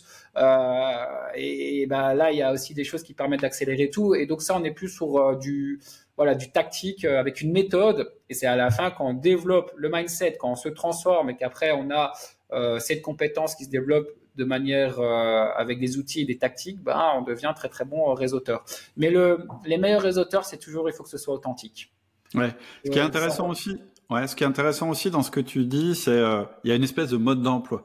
Et ça, je sais que pour beaucoup de gens qui nous écoutent, qui sont plutôt du côté rationnel et méthodique, etc., tu vois, euh, profil un peu bleu, comme on dit, ça, ça les rassure. Je sais que justement, quand on, parlait de la méthode disque et que je disais, bah, c'est le mode d'emploi des gens, la méthode disque, tu vois, ça, ça faisait tilt. Ah ouais, comme pour un ordinateur, comme pour euh, ma bagnole, comme pour mon vélo, etc. Il y a un mode d'emploi. Ouais, avec les gens, il y a un mode d'emploi aussi, en fait, finalement. Ouais, mais oui, et n'importe qui peut avoir ce mode d'emploi. Je vais donner un exemple. S'il y a des gens qui disent justement, ils disent ouais, je suis bleu, je suis rationnel. Et donc, c'est vrai que je les vois quand ils vont à des événements, quand ils parlent.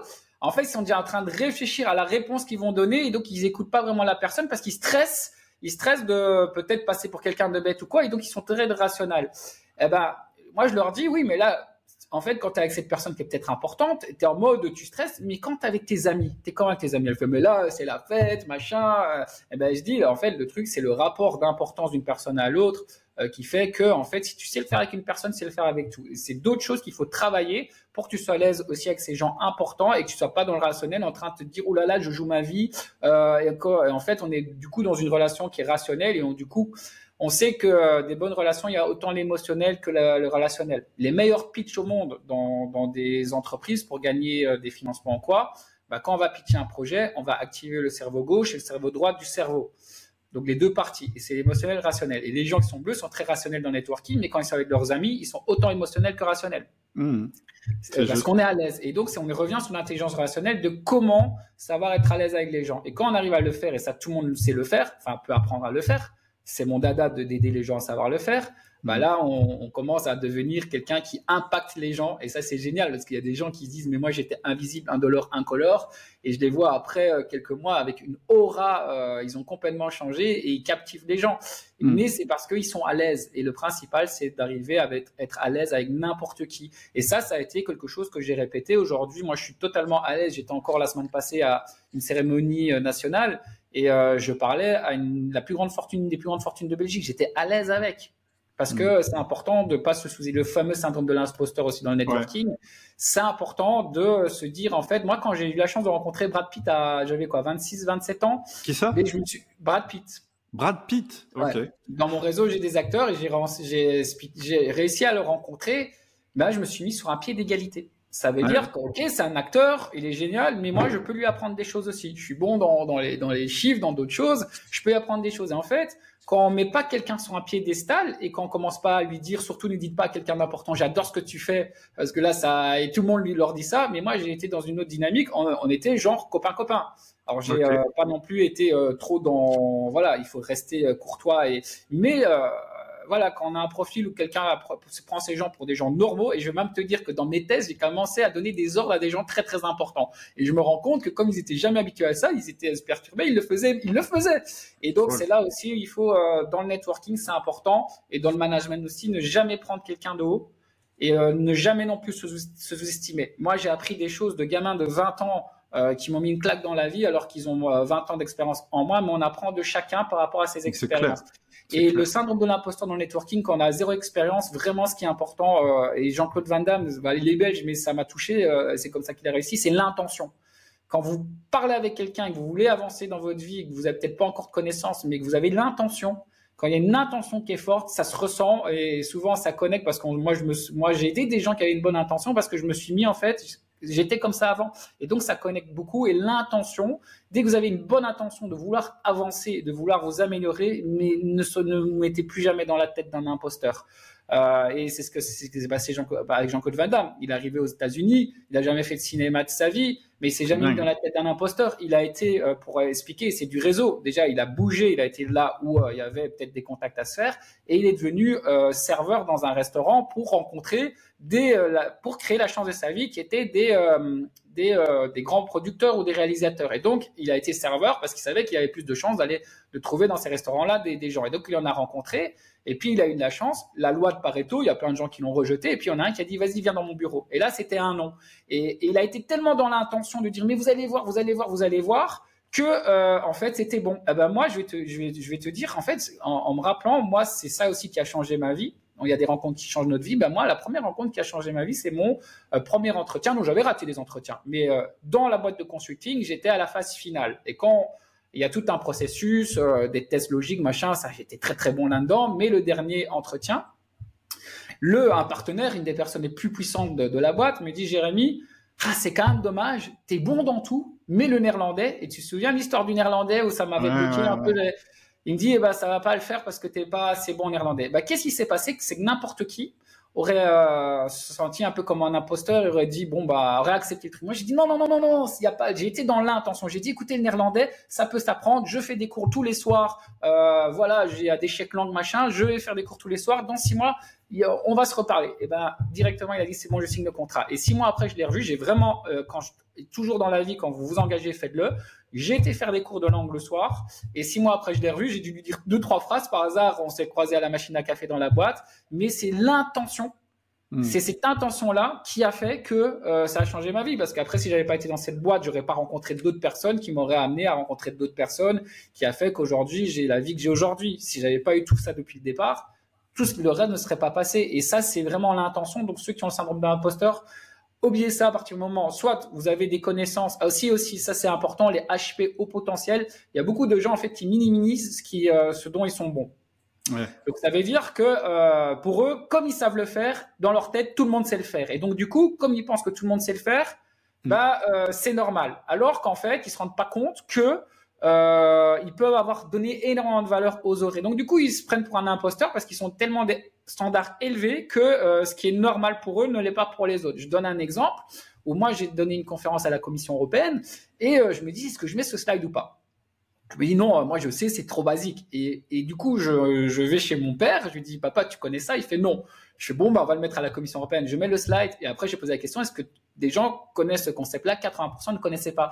Alors que pour moi, dans ma tête, tout le monde connaissait. Et ben dans la réalité, et donc je me suis dit, waouh, ce slide apporte plein de valeur. il y a beaucoup de gens qui sont des imposteurs, alors en fait, ils ont énormément de choses.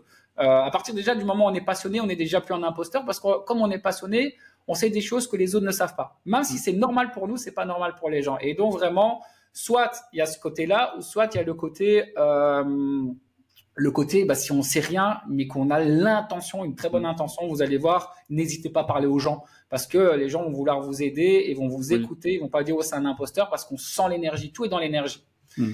A un truc, un truc dont on a vraiment peur en fait quand quand quand on sait pas euh, rentrer en contact avec les gens, c'est d'avoir l'air con, tout simplement. C'est-à-dire que le mec il te regarde en disant mais d'où il sort, machin, etc. Et, et, et les leviers que tu donnes, ça fait tomber ça. Avoir de l'intention ça focalise pas la personne sur toi et puis peut-être tes défauts, ça focalise la personne sur ce que tu veux et c'est assez différent. Ça permet, non, il n'est pas en train de me regarder moi, il regarde mon projet. Déjà, c'est plus rassurant. Et puis ce que tu as dit, non mais moi, monsieur, je suis là pour vous demander de l'aide parce que j'ai du mal. Ah bon ben voilà, tu as le droit de demander de l'aide, quoi. Je veux dire, c'est pas ça qui va. Non, c'est vraiment vraiment intéressant. Alors quand même, j'ai une question. Tu dis euh, Brad Pitt, je l'ai pris d'égal à égal, mais comment on peut euh, prendre déjà comment on fait pour rencontrer Brad Pitt c'est le premier truc. Et le deuxième truc c'est ok une fois qu'on l'a rencontré comment on fait pour qu'ils se disent pas mais euh, c'est un, un des, des, milliers une des milliers de personnes aujourd'hui que j'ai pas envie de voir quoi. Comment, comment tu, tu, vois tu, tu je comprends ce que tu veux dire au niveau théorique mais concrètement t'as fait quoi? Ouais. Alors pour euh, Brad Pitt, l'histoire, c'est euh, c'est en fait, j'ai appliqué une loi. Tout était, je dis le réseautage authentique, c'est ça qui va vous amener euh, à faire des choses incroyables. Alors comment ça s'est passé? Tout c'est tout c'est a commencé euh, avec ce que j'ai dit. J'étais timide, il fallait que j'apprenne à socialiser, rencontrer des gens. Donc j'ai commencé à sortir en boîte quand j'étais plus jeune et en boîte, je suis devenu ambassadeur. Et euh, c'est comme ça que et donc en fait j'ai apporté de la valeur à cette boîte parce que c'était des tickets, on donnait, euh, il y avait le nom sur le ticket, on amenait des gens et donc ça apportait beaucoup de clients à la boîte. Et donc du coup j'ai apporté de la valeur aux gens. Et donc, en fait, quand vous apportez de la valeur aux gens, et j'attendais rien en retour, en fait, vous allez voir, il y a des choses qui vont se passer. Et là, dans cette boîte, bah, le patron, déjà, il a commencé à me payer. Donc, j'ai rien demandé, on me paye. Donc, déjà, c'est ça. je me dis, ah ouais, c'est quand même fantastique, ça. Et puis, il m'a dit, Jérémy, euh, je t'invite dans le VIP, tu peux être dans le VIP. Et là, je me suis dit, allez, on va faire des rencontres, un maximum de rencontres. Et j'ai commencé à faire des rencontres. C'est là où je me faisais beaucoup snobber. Oui, personne sur 10. Et puis, je rencontre de nouveau quelqu'un à qui j'ai donné de la valeur. Et donc, du coup, je rencontre encore quelqu'un. Et en fait, en faisant, en donnant de la valeur aux gens, qu'est-ce qui se passe? Euh, Ça a été jusqu'à rencontrer un DJ à Paris. Et ce DJ était le DJ officiel du Festival de Cannes. Et il m'a dit, Jérémy, mets-moi dans les médias. Moi, je connaissais pas les médias, mais en fait, c'est le seul, la seule personne au, euh, dans le monde qui faisait ça, qui était au-dessus du tapis rouge. Et donc, je me dis, génial, je peux apporter de la valeur. Les médias, moi, j'ai rien à proposer. Je vais pas aller quémander, mettez, euh, mais, mais, faites un article sur moi, j'avais rien. Mais quand, moi, je leur apportais quelqu'un qui euh, était super intéressant pour du contenu au Festival de Cannes, parce qu'ils doivent créer du contenu, du contenu, bah, j'ai réussi à le mettre au journal télévisé, au JT, devant euh, quasi un million de personnes en Belgique. Et bah, qu'est-ce qui se passe? C'est que moi, j'attendais rien en retour, ne jamais attendre rien en retour, très important, sinon vous allez être déçu quand vous êtes trahi et vous allez vous éteindre. Donc, euh, c'est important de jamais donner en voulant quelque chose en retour, ça c'est important dans le réseau.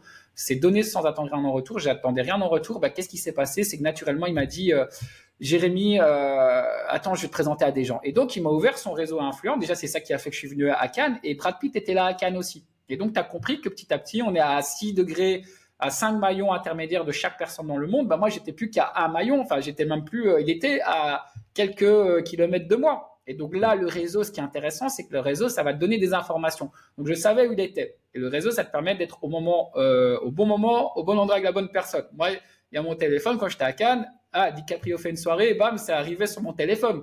Et donc, je me suis dit retrouvé aussi euh, quelquefois chez DiCaprio.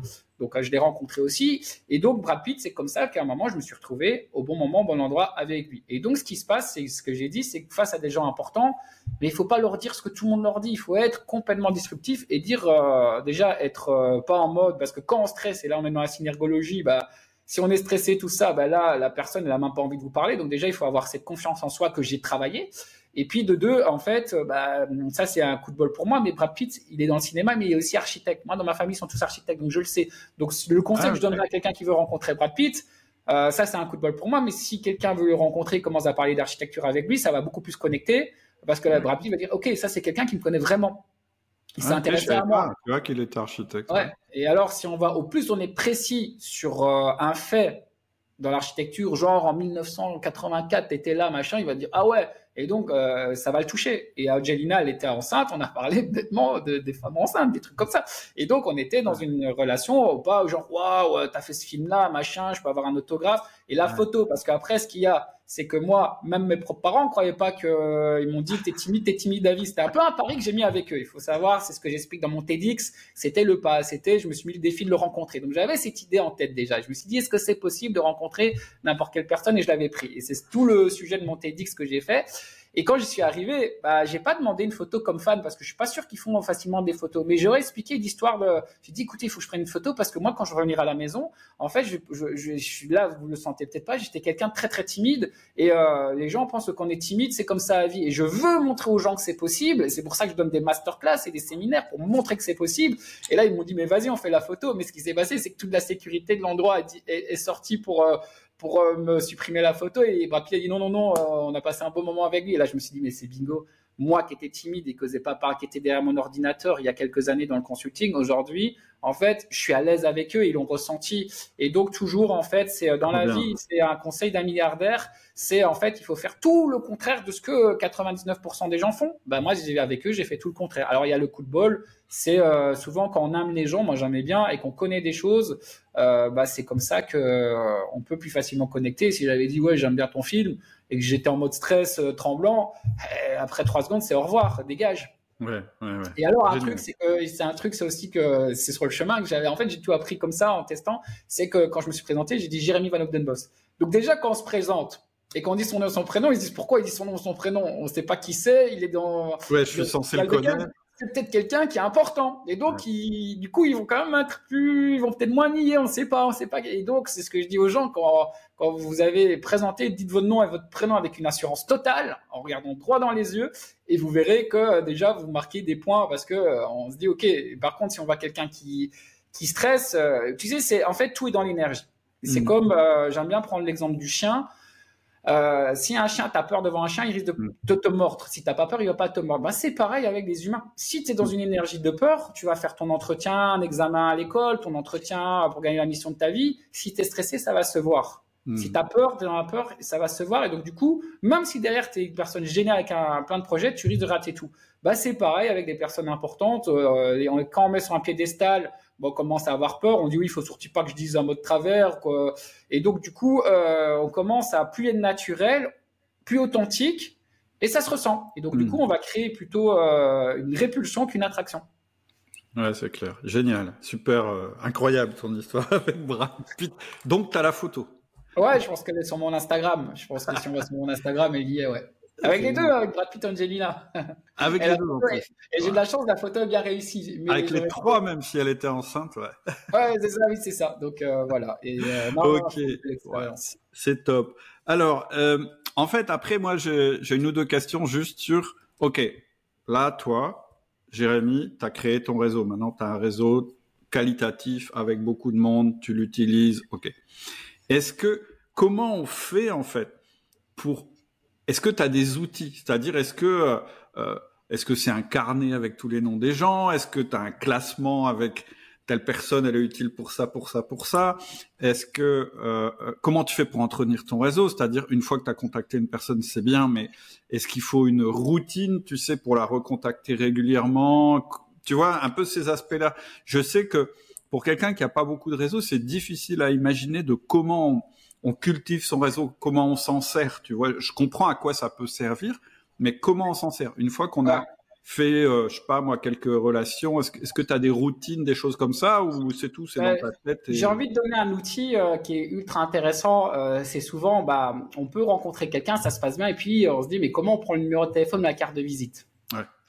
Ça, c'est très, c'est une étape très importante. Et il y a beaucoup de gens, en fait, qui donnent juste leur carte de visite. Mais si vous donnez que votre carte de visite, vous perdez le contrôle. Parce que euh, des personnes qui sont peut-être sollicitées vont recevoir 15 cartes de visite à un événement. Et vous pensez bien que s'ils sont sollicités, ils sont importants, le lendemain, ils sont occupés sur d'autres choses et ils vont avoir toutes les cartes de visite empilées et ça va rester sur un bureau. Et puis, euh, quelques mois après, c'est à la poubelle. Donc, il faut absolument, si on travaille sur les cartes de visite, de prendre la carte de visite de l'autre aussi. Comme ça, on garde le contrôle et on peut recontacter.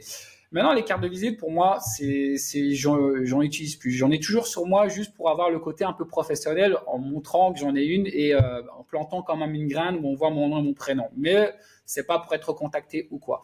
Euh, il y a une application, c'est un outil qui est génial. Ça s'appelle Kern. Alors, je, c'est une application gratuite. Voilà, euh, je, j'avais rencontré quand j'étais à l'ATD le créateur. Donc, c'est Q, voilà, c'est Q, donc Q-A-I-R-N. Et en fait, c'est génial parce que ça c'est une application. En une ou deux minutes, on sait créer en fait un QR code qui, euh, qui est en fait sur notre smartphone. Mais qu'est-ce qui se passe ce QR code? On peut mettre tout ce qu'on veut sur nous. Donc le numéro de téléphone, adresse mail, et quand la personne scanne, en fait, ça arrive, le contact est dans son téléphone. Donc ça veut dire il doit juste sauver le contact et on est dans le téléphone. Et qu'est-ce que je fais après? C'est dit bah envoie-moi directement un petit SMS moi mm. texto, comme ça, moi j'ai le numéro de téléphone. Mais ça veut dire que moi, si je l'appelle, bah, il y a, c'est pas un numéro inconnu qui va arriver, il y a mon nom et mon prénom, et surtout, comme elle m'a envoyé un message aussi, euh, bah, j'ai aussi ses coordonnées. Et donc, ça, plutôt qu'une carte de visite où il y a trop de, trop de, d'étapes après à devoir encoder, tout ça, c'est compliqué. Un QR code, c'est bien. Sinon, il y a aussi le QR code de LinkedIn. Je pensais que tout le monde, tu vois, je pense que tout le monde connaît ça. Bah non. Il y a énormément de gens qui savent pas. QR euh, LinkedIn, il y a une fonctionnalité, c'est juste en un clic, il y a un QR code et c'est pareil. Et quand on fait scanner, bah, c'est la personne qui va nous rajouter sur LinkedIn et pas nous. Donc on garde le contrôle, c'est nous qui l'acceptons. On est sûr d'être en contact sur LinkedIn. Parce que beaucoup de gens vont rajouter quelqu'un sur LinkedIn. Bah, après, il faut que la personne accepte. Bah, c'est pareil c'est comme ça qu'après, on est sûr d'avoir le contact. Et après, bah, il faut travailler sur LinkedIn. Euh, parce que quand on envoie un message en privé sur LinkedIn, la personne va regarder qui vous êtes. Et il faut aussi travailler son profil et montrer que vous êtes quelqu'un de confiance. Euh, de professionnels, euh, et ça c'est important. Et donc ça c'est vraiment un bon moyen de faciliter la, la prise de, de l'échange de contact. Après l'entretien, euh, j'ai dit, bah, on revient, ça sert à rien d'avoir 10 000 contacts. et après, c'est assez naturel. Hein. Moi, c'est bah, le, réseau proche des amis. Bah, c'est, on va aller aux anniversaires, on va aller prendre, enfin, on va aller manger ensemble, c'est naturel. Puis il y a le réseau proche où là, c'est de temps en temps prendre des nouvelles, prendre un café ou des choses comme ça. Et puis il y a le réseau qui est plus superficiel. Mais moi, ce que je dis, c'est qu'on peut faire d'une pierre deux coups à partir du moment où vous êtes visible. C'est important hmm. d'être visible. Si vous produisez du contenu sur qui vous êtes, euh, et que euh, sur les réseaux sociaux, on vous voit en permanence. Dans, entre les, gens, il faut rester dans la tête des gens. Bah, les gens, mm, ils mm. vont vous voir. Moi, je fais euh, sur mon Instagram, ceux qui veulent aller voir mon Instagram, j'ai plein de réels. Et donc, c'est vu par des milliers et des milliers de gens. Moi, je pense qu'on a touché plus de 1 million de personnes sur les six derniers mois. Bah, on reste dans la tête des gens. Le but, c'est de rester dans la tête des gens. Et puis, il y a des gens qui sont dans le réseau proche, qui puis vont devenir dans le réseau superficiel, et des gens qui vont passer du réseau superficiel vers le proche. Mais euh, j'ai pas 10 000 personnes dans mon réseau. Ce que je, par contre, ce que je sais faire, c'est que si j'ai un nouveau projet, je sais qui je dois aller chercher et je sais comment aller le chercher. C'est ça.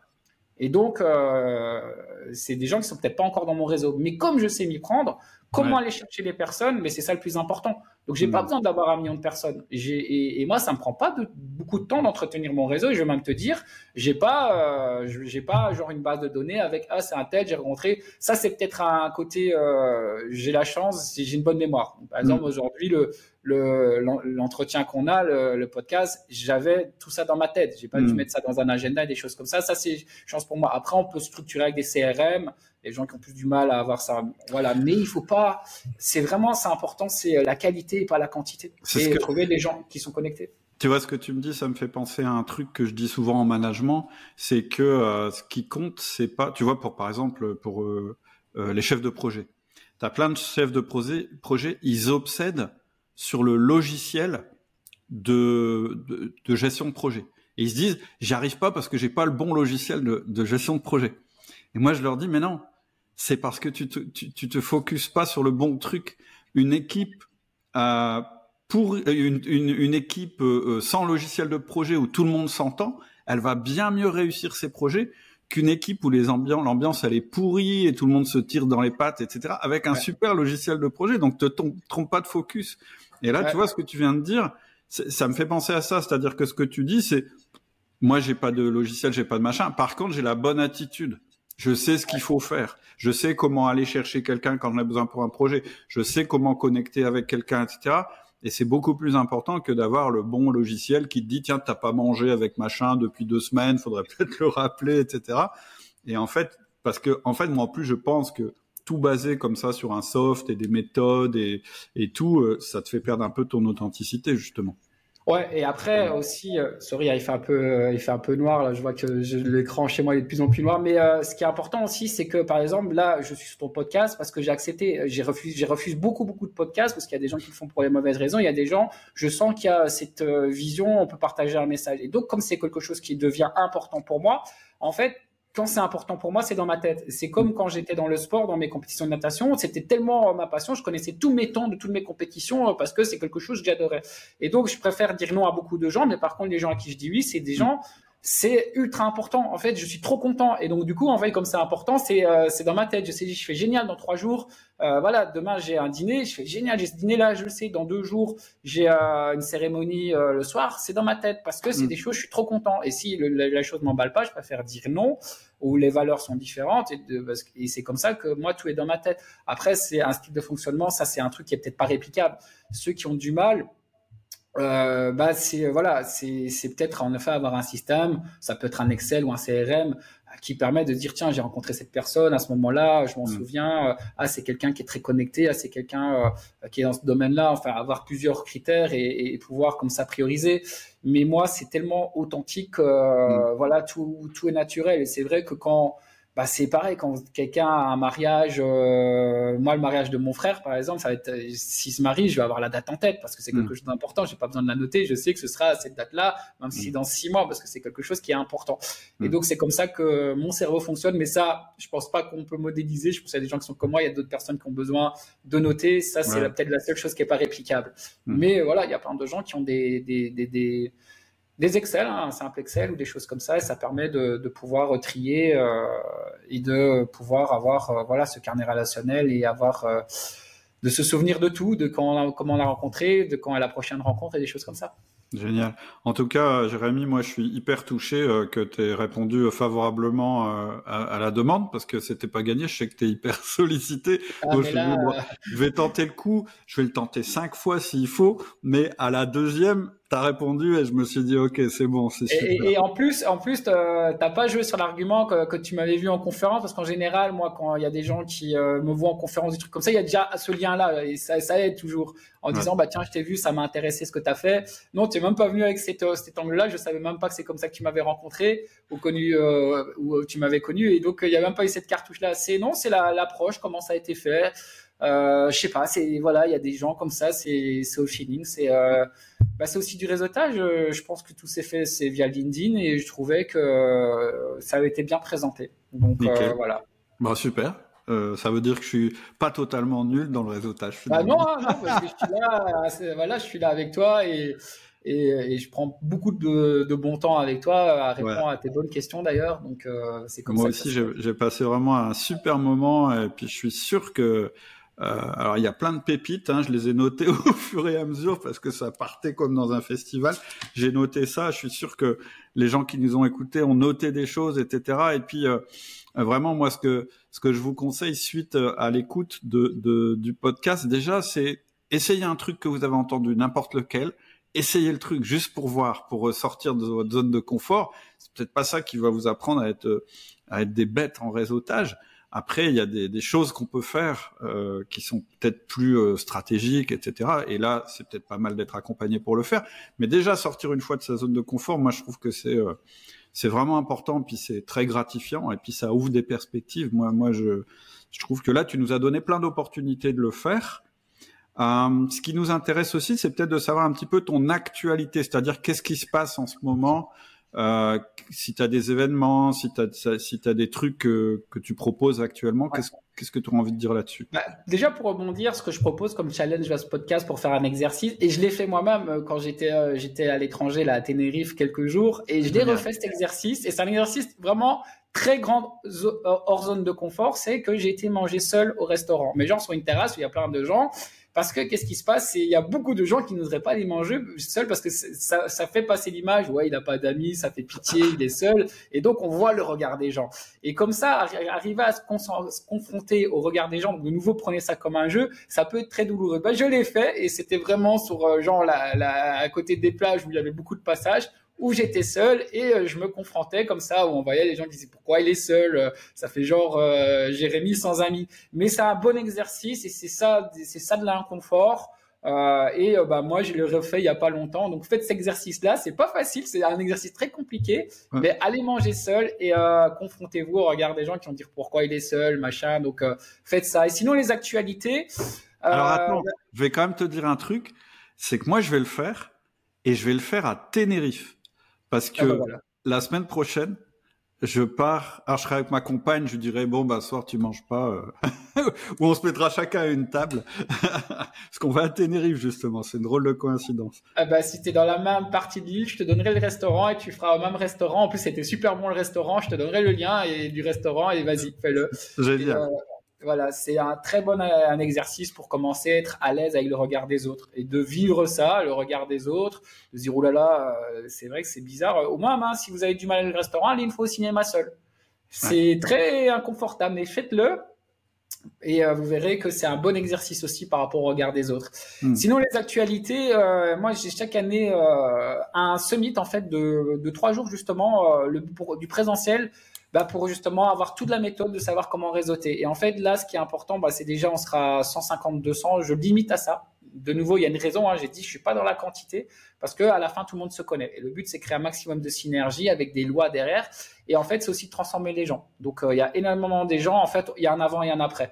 Donc, c'est un summit où euh, on apprend vraiment euh, des, les étapes pour apprendre à réseauter, comment être intéressant, comment aborder, comment faire adhérer quelqu'un à son projet, comment exposer accélérer sa réussite. On explique tout ça. Et en plus, on a des speakers de renom on a des, très très grands speakers, des notoriétés mondiales qui viennent partager sur leur vie. Donc c'est on décrypte leur parcours. Voilà, par exemple l'année passée on a eu Aurel Zola, c'est euh, quelqu'un qui a commencé danseur dans sa cave et aujourd'hui euh, il a travaillé avec des gens comme Beyoncé et Rihanna. Comment c'est possible de passer de cette de cette étape-là inconnue dans son garage à travailler avec les plus grands de la planète? Ou ça peut être un entrepreneur qui est passé de zéro chiffre d'affaires à avoir une marque euh, planétaire. Comment le faire? Et donc, je choisis ces gens-là, on décrypte, et alors c'est beaucoup d'interactions avec le public. Donc, à la fin de ces trois jours, ça a boost d'énergie avec des, euh, c'est très important parce qu'il y a des gens qui sont trop dans leur environnement. J'ai dit l'entourage, c'est, c'est horrible, on est cassé. Donc, ça crée des déclics aussi. On se dit, ah ouais, c'est comme ça que ça fonctionne. Donc, pendant les mois après, on a ce boost d'énergie, on a une méthode, on a un cahier, il y a des exercices, beaucoup de choses. On travaille la synergologie, il y a des speakers qui viennent et ça, c'est un événement phare euh, qu'on fait euh, du 19 au 21 avril. C'est centralisé, on le fait à Bruxelles, c'est à côté de l'aéroport euh, parce qu'on a des gens qui viennent de toute la francophonie. Alors là, franchement, c'est cool parce qu'on a eu en 3 fois 15 minutes, on a déjà eu plus de 100 places qui ont été achetées. Donc il reste encore quelques places, plus beaucoup. Euh, et donc ça, c'est un événement vraiment pour les gens qui se disent bah ouais, moi je suis, j'en ai marre de stagner, j'en ai marre de pas avancer, je sais pas comment faire, j'ai pas envie de rater l'occasion de ma vie. Quand je rencontre quelqu'un, je veux comment savoir faire, je veux euh, ne pas avoir de regrets dans ma vie. Bah ça, c'est moi je conseille toujours aux gens si vous avez jamais fait de séminaire dans votre vie, faites-en un. Et puis on a aussi euh, toujours de temps en temps, je fais des masterclass offertes. Euh, ça, le lien est sur mon Instagram. Il y a un lien qui est sur mon Instagram et ça permet d'avoir déjà des conseils aussi, euh, voilà, et de pouvoir poser ces questions parce qu'il y a un chat où euh, je, donc c'est en direct où je réponds aux questions. Donc c'est toujours intéressant de répondre en direct. Et donc je donne les trois secrets de networking des 100 personnes les plus influentes au monde. Je donne ces trois secrets. Je les ai tellement côtoyés et j'ai tellement appliqué ça dans ma vie que je sais comment ça fonctionne et je donne ces trois secrets. Et ça c'est des masterclass offerts pour ces, les gens qui ont vraiment euh, besoin. Donc c'est ça c'est un peu voilà. Après sinon j'ai toujours toutes mes conférences, beaucoup de demandes de conférences. Juste, le summit, c'est quoi le nom de ton summit? Il y a un nom? Business Business Entourage euh, Summit. Euh, entourage, ok. Ouais, je mettrai bientôt le lien sur mon, euh, je pense sur mon Instagram aussi, euh, parce que c'est beaucoup de nos membres pour le moment qui ont rejoint, donc ça a été très très rapide et c'est maximum 150-200 personnes et c'est voilà, c'est magnifique. On a des gens qui, comme je dis, qui arrivent timides et qui ressortent à l'aise, et qui osent maintenant parler devant un grand public de 250 personnes. Donc c'est génial. Il y a des mm. déclics et tout ça et et ça, c'est vraiment pour euh, accélérer la réussite. Donc, euh, je dis, hein, il y a beaucoup de gens qui sont bons dans ce qu'ils font, mais c'est pas comme ça qu'on se démarque, surtout dans des océans rouges. Il faut le carnet relationnel, mm. et ça, on va l'apprendre pendant trois jours de manière accélérée avec énormément de déclics, des exercices qui sont ultra impactants. Alors, je vais pas expliquer les exercices. Là, je fais du teasing, mais euh, on passe par toutes les émotions. La joie, certains des déclics tellement forts. Même les speakers sont retrouvés parfois à pleurer sur ça, tellement que c'est puissant, tellement qu'on va loin et tellement qu'on veut aller dans le détail. Donc voilà pour les actualités euh, de Business Entourage. Ça s'appelle tout ça Business Entourage. Bah, on mettra, on mettra les, liens euh, dans les descriptifs du podcast. Si, vous voulez aller voir, on mettra les liens. Voilà, bah, avec plaisir. Bah, Jérémy, ça m'a fait super plaisir. Euh, vraiment, j'ai appris plein de trucs et puis c'était surtout un moment agréable. Bah, merci. à toi, Cédric, aussi de créer ce genre de moment. Hein. Je sais que créer un podcast, c'est de l'énergie, c'est du temps, euh, c'est de la préparation. Donc, euh, bravo à toi aussi. Et ah ce que j'ai compris, c'est que c'est un podcast qui fonctionne très très bien en plus euh, dans le management. Donc, bravo d'avoir tenu. Moi, j'avais interviewé à la radio aussi quelqu'un qui est podcaster, comme Mathieu Stéphanie de, de et il me disait, il me disait le meilleur conseil dans les podcasts, c'est d'en faire minimum 50. Et euh, c'est comme ça qu'on commence. Et je suppose que tu en as fait beaucoup plus que 50. Et c'est, ah on, tu vois. On, on, a arrêté, on les a pas numérotés tout de suite, mais l'autre fois, Hugo, il me disait qu'il y en avait, je sais plus, 450 euh, ou 500. Voilà. Et, tout est dans la constance euh, et dans la répétition. Euh, pareil, je suis certain qu'entre ton premier podcast et celui d'aujourd'hui, c'est un monde de différence. Ah Aujourd'hui, tu es trop à l'aise, alors qu'au premier, tu es peut-être en train d'avoir peur. Et euh, bravo à toi d'avoir de tenir sur la distance et de créer une communauté croissante dans le, le, monde du management. Super sympa. Je te remercie. Bonne continuation à toi ben, aussi. merci à toi. À bientôt. On se croise. À bientôt. Ciao. Salut.